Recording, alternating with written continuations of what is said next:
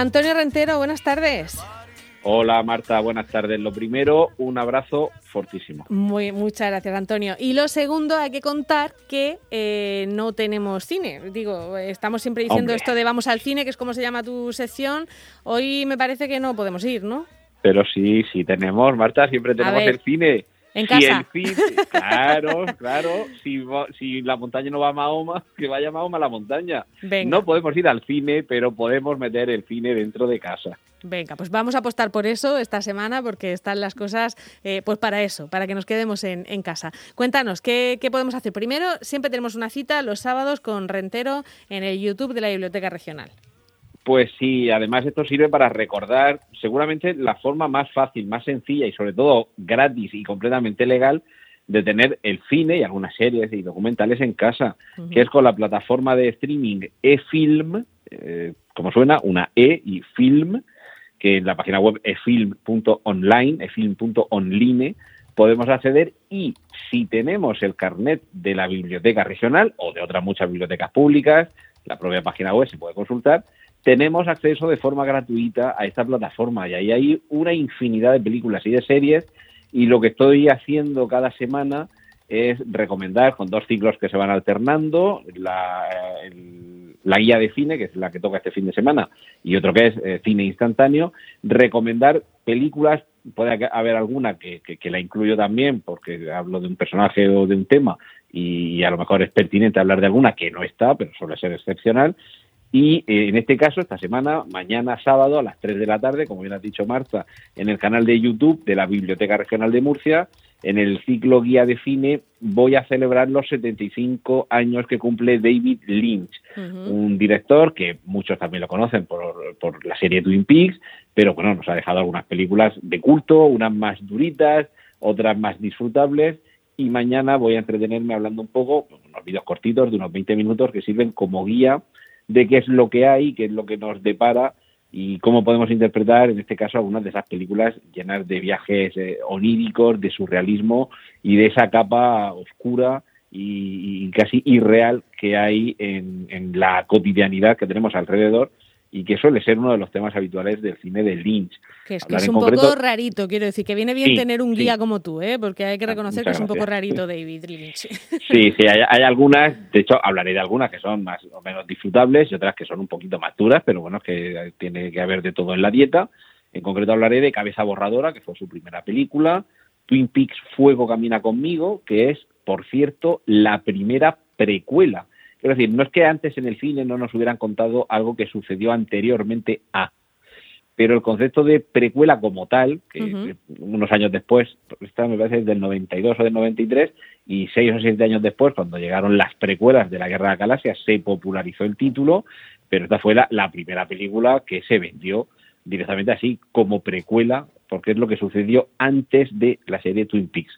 Eh, Twin Peaks Fuego camina conmigo. Recuerdo que en su momento, cuando lo estrenaron en Cannes, a Carlos Pumares le gustó tan poquísimo que se cabreaba como solo él se podía cabrear y decía, ¿Cómo la estrenen en España? ¡Cuento al final! bueno, la verdad es que eh, es, cierto que además todo el universo este de Twin Peaks tiene, tiene verdaderos fanáticos y, muchos detractores, ¿no? Es una cosa de estas que, que genera odio y amores. Sí, yo de hecho, bueno, yo soy un grandísimo fan de la, de la serie original, digamos, las dos primeras temporadas. En su momento, cuando la pusieron, porque primero la estrenaron en Telecinco, cuando todavía no todos los canales privados se veían en toda España, y a los pocos meses, cuando ya en el resto de España se veía, la repusieron y, me acuerdo, de, de, hecho la tengo todavía, conservo unas grabaciones en cintas de VHS, que yo me hice mi propia carátula y tal, y aquello era una programación que había algún viernes que empezaba a las once y media y otro que empezaba a las dos y media a la madrugada. Qué difícil era seguir series entonces, ¿eh? Sí, sí sobre todo porque que algún viernes no la pusieron y las dos, las tres, y bueno, pues yo me voy a dejar aquí una cinta grabando. Te necesitabas cintas de ocho horas, ¿no? Para pillar. Era muy, era muy complicado, eran muy informales poniendo series y, era difícil seguirlas, ¿eh? Siempre te perdías algún capítulo. Pero bueno, ahora está, eh, la serie no está en e-film, lo que está es la precuela, ¿no? Que comentabas. Exactamente. Vale. Twin Peaks Camina conmigo. Eh, bueno, la tercera temporada, que la estrenó hace, hace poco, yo recuerdo que sentí como me tomaba el pelo, pero me, encantó. O sea, si, si, hiciera la cuarta la volveré a ver, aunque sienta que me toma el pelo en muchas ocasiones, pues dice, macho, David Lynch, de, David Lynch de Jesús, Hay que ver favor. las cosas que nos pero haces. Bueno. Pero, pero tiene otras de las que también hablo mañana, como es Carretera Perdida o Inland Empire. Esta última también un poquito más dura, pero bueno, siempre le ha gustado mucho eh, lo que se ha dado a llamar neo-noir, una especie de cine negro de nueva, eh, de nueva ola fin, hay algunas películas, ya digo, bastante disfrutables en este sentido, mm, fuera de las que recomendaré mañana, a lo mejor Corazón Salvaje, por ejemplo, o Mulholland Drive, pero bueno, es un director que yo creo que es interesante y que sobre todo, que es la tesis que yo defiendo, afortunado. Ha tenido la, la, la suerte de que le dejen tener independencia creativa y por cierto, ya si me permites, el autobombo, mañana aquí en Onda Regional, en Hollywood Confidencial, a las 5 de la tarde, eh, también especial dedicado a, David, Lynch, donde ya también tiene unas músicas impresionantes. O sea, quiero decir que sabía elegir muy bien la música también. Sí, este sí, sí, sí, mucho. Siempre Angelo Badalamenti, por ejemplo, es el que más conocemos por, por su trabajo en Twin Peaks, pero también en otras películas. Y luego la utilización de canciones eh, previas, es decir, que, que ya estaban compuestas previamente, quizá el caso paradigmático, Blue Velvet, de, que en el año 86 es cuando se estrena la película, Terciopelo Azul, pero eh, Blue Velvet es una canción del año 63, que ya tenía, por ejemplo, 23 años de, de antigüedad, que había caído un poquito en el olvido y que la resucita, es decir, que tiene, tiene también mucha maña para esto David Lynch. Y ya digo, pues mañana a las 3 en el canal de YouTube de la Biblioteca Regional y quien esté interesado en seguir oyéndome hablar sobre distintas cuestiones y escuchando música de estas películas, eso ya mañana a las 5 aquí en Onda Muy bien, pues te permitimos el, autobombo. Bueno, eh, Filmoteca Regional cerrada, ¿eh? eso hay que, hay que decirlo, que está cerrada. Y eh, nos quedan las novedades que podemos, que podemos ver en casa, aparte de en esa plataforma que es gratuita si uno tiene el carnet de las bibliotecas, que siempre lo recordamos, de film. Aparte, pues luego hay muchas plataformas de, de pago también, ¿no? Sí, voy a hacer la, recomendación de los estrenos que hay estos días en tres de estas, plataformas, en Netflix, Movistar Plus y en Filming. Y luego, si nos queda tiempo, si quieres, te hago alguna recomendación que no es estreno, pero, pero bueno, yo una de ellas ha sido estreno hace unas semanas y podemos hablar de ella. En Netflix, por ejemplo, esta semana hay una serie de televisión que se titula Jurassic World Campamento Cretácico y es una serie que no es ninguna copia de estas raras que vemos en algún canal los sábados por la tarde, de mezclas de pirañas y tornados y tiburones y cosas raras, sino que está ambientada en paralelo a todo lo que sucede en la película Jurassic World y vamos a ir viviendo la aventura de un grupo de adolescentes, media docena de adolescentes, que van a acampar cerca de la famosa isla Nublar, que es donde se originó todo lo de Parque Jurásico. ¿Son dibujitos o, es, o es imagen real? No, no, no, no, aquí imagen real. Hombre, ya que hemos hecho el gasto en dinosaurios, soltamos a los dinosaurios. es una forma de, amortizar el gasto en dinosaurios. Vale, vale. y está bien, está bien la serie. Pues bueno, a ver, se puede, se puede disfrutar, pues, pero yo creo que va dirigida a un público más, eh, más juvenil que otra cosa. Que, no quiere decir que no se pueda disfrutar, sino bueno, tenemos que tener un poco en cuenta que. Sí, que está pues, más pensada para la gente de la misma edad que los actores que salen en la serie, ¿no? Sí, ya digo, los protagonistas son eh, adolescentes y bueno, en este caso, si los dinosaurios ya están hechos por ordenador, pues en este caso los protagonistas también están hechos por, por ordenador porque a mí me parece que es mucho más sencillo esto, todo esto, recrearlo eh, por animación que llevarse para una serie que son, pues no sé, no sé cuántos episodios son, pero no, no es una serie demasiado larga, pero claro, mucho más barato tener que contratar solamente a los de las voces porque tengamos en cuenta que en la situación en la que estamos los rodajes se hacen muy complicados. Así que eh, los estudios eh, DreamWorks, que son los eh, de la factoría de Spielberg, de mm. donde salen, ya digo, ya tenían hechos a los dinosaurios, que era lo más difícil, pues los aprovechamos y lo que hacemos es soltar en la isla a media docena de personajes, también hechos por ordenador, pero, pero que, vivan una, una, aventura, en este caso, sin tener que poner en riesgo a los propios actores. Bueno, pues eso es lo que nos ofrece Netflix en este caso y en Movistar estrenan temporada de Riverdale, ¿no? Sí, esta es una serie que a mí me...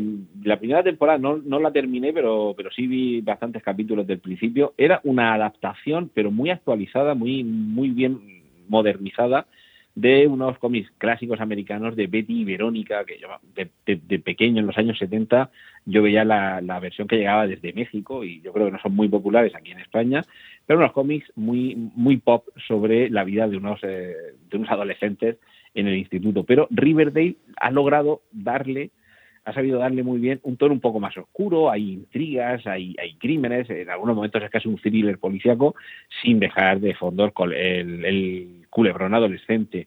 Y en este caso acaba de llegar la quinta temporada, y aquí lo que tenemos es bueno cómo se repone todo todo el toda la ciudad de, Riverdale del fallecimiento de uno de los de los protagonistas de la, de la serie uno de los personajes importantes que tuvo lugar en la cuarta temporada y este nuevo curso escolar vamos a ver cómo los, los chicos de, esta ciudad se llevan entre ellos con esta circunstancia tan luctuosa en el pasado. Pues y, y, en el cine, también en Movistar Plus, hace muy poco se estrenó una nueva versión de Pinocho, dirigida por Mateo Garrone, y ahora ya la tenemos disponible como película en Movistar Plus. Venga, pues eso es en, en Disney, en Movistar Plus y en Disney Plus, imagino también, ¿no? Sí, pues tenemos en, gracias, perdón, en, en, filming tenemos una película, esta tiene unos cuantos años, de 2016, eh, Esperando al Rey, la dirige Tom Twicker y la protagoniza Tom Hanks. Yo recomendaría también que la gente busque la novela, que es de Dave Eggers, y alguna otra que también eh, se ha adaptado al cine de este mismo novelista, una que se llama El Círculo, que me suena que está también no sabría decirte ahora mismo si en Amazon, o en Netflix o en Filming, en una de estas tres, me suena haberla visto eh, en estos últimos días, y tiene que ver con la tecnología. Si quieres del círculo hablamos en otro momento, la semana que viene la recomiendo con más tiempo, pero en esta de Esperando al Rey tenemos una, una historia de Tom Hanks viaja a Arabia Saudí eh, para tratar de venderle a uno de los dirigentes de allí una tecnología de, eh, de hologramas para que eh, lo de esperando al rey es un poco un esperando a Godot tecnológico, está siempre esperando a ver si se puede entrevistar.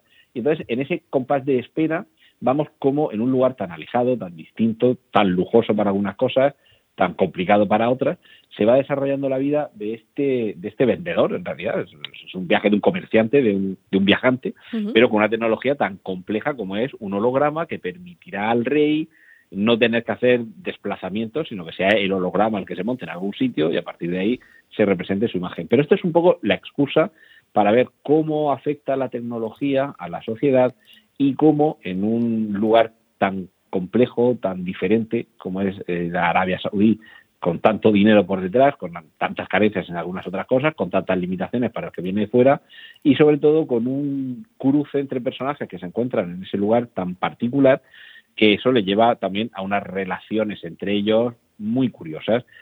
Si hay alguien que recuerde a la actriz Sitsebabet Nutzen, que es eh, una, la protagonista de la serie Borgen, aparece también en esta, en esta película y desde luego el trabajo interpretativo tanto de ella como de, Tom Hanks es, es, un gustazo verlo y ya luego la reflexión que nos plantea sobre, ya digo, el, alcance y, la influencia de la tecnología en nuestras vidas. Entonces, pues Esperando al Rey en filming. Exactamente, en filming. Y te quedan tres minutillos para recomendarnos algunas de las que a lo mejor no son estrenos, pero se nos han podido pasar y, merecen la pena, ¿no?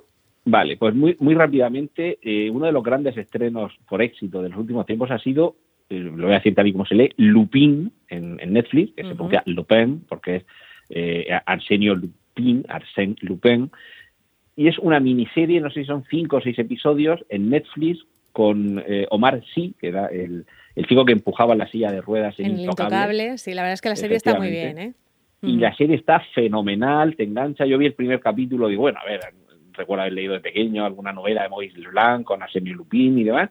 Vamos a ver cómo lo han adaptado que realmente no es una adaptación del personaje, sino de alguien que se inspira en el personaje. Ya recordemos que es un ladrón de guante blanco muy sofisticado, pero esto está ambientado en el París actual, y con un personaje que se nos hace muy simpático, con una producción muy cuidada, con cinco capítulos que te los bebes en dos tardes y, muy, muy, muy disfrutables. Eso creo que es eh, además una de las series que últimamente está teniendo más éxito. Sí, de hecho creo que ha subido como la espuma la venta de libros de, de Maurice Leblanc. O sea, que, fíjate, ha, tenido mucho tirón una, una cosa que no, que no sabíamos muchos y es que eh, hay un día de diciembre, que ahora no, me acuerdo cuál es, el 10 de diciembre, el, 20 de, el, 11. el 11 de diciembre, que es el, el aniversario del nacimiento de Maurice Leblanc, el autor de las aventuras de Arsène Lupin, y se celebra un certamen en su ciudad natal en la que va todo el mundo pues con la capa, el sombrero de copa. y están rabiando porque no van a poder aprovechar el tirón de la serie por aquello del coronavirus, porque hubiera sido también para ellos un, pelotazo tremendo el, que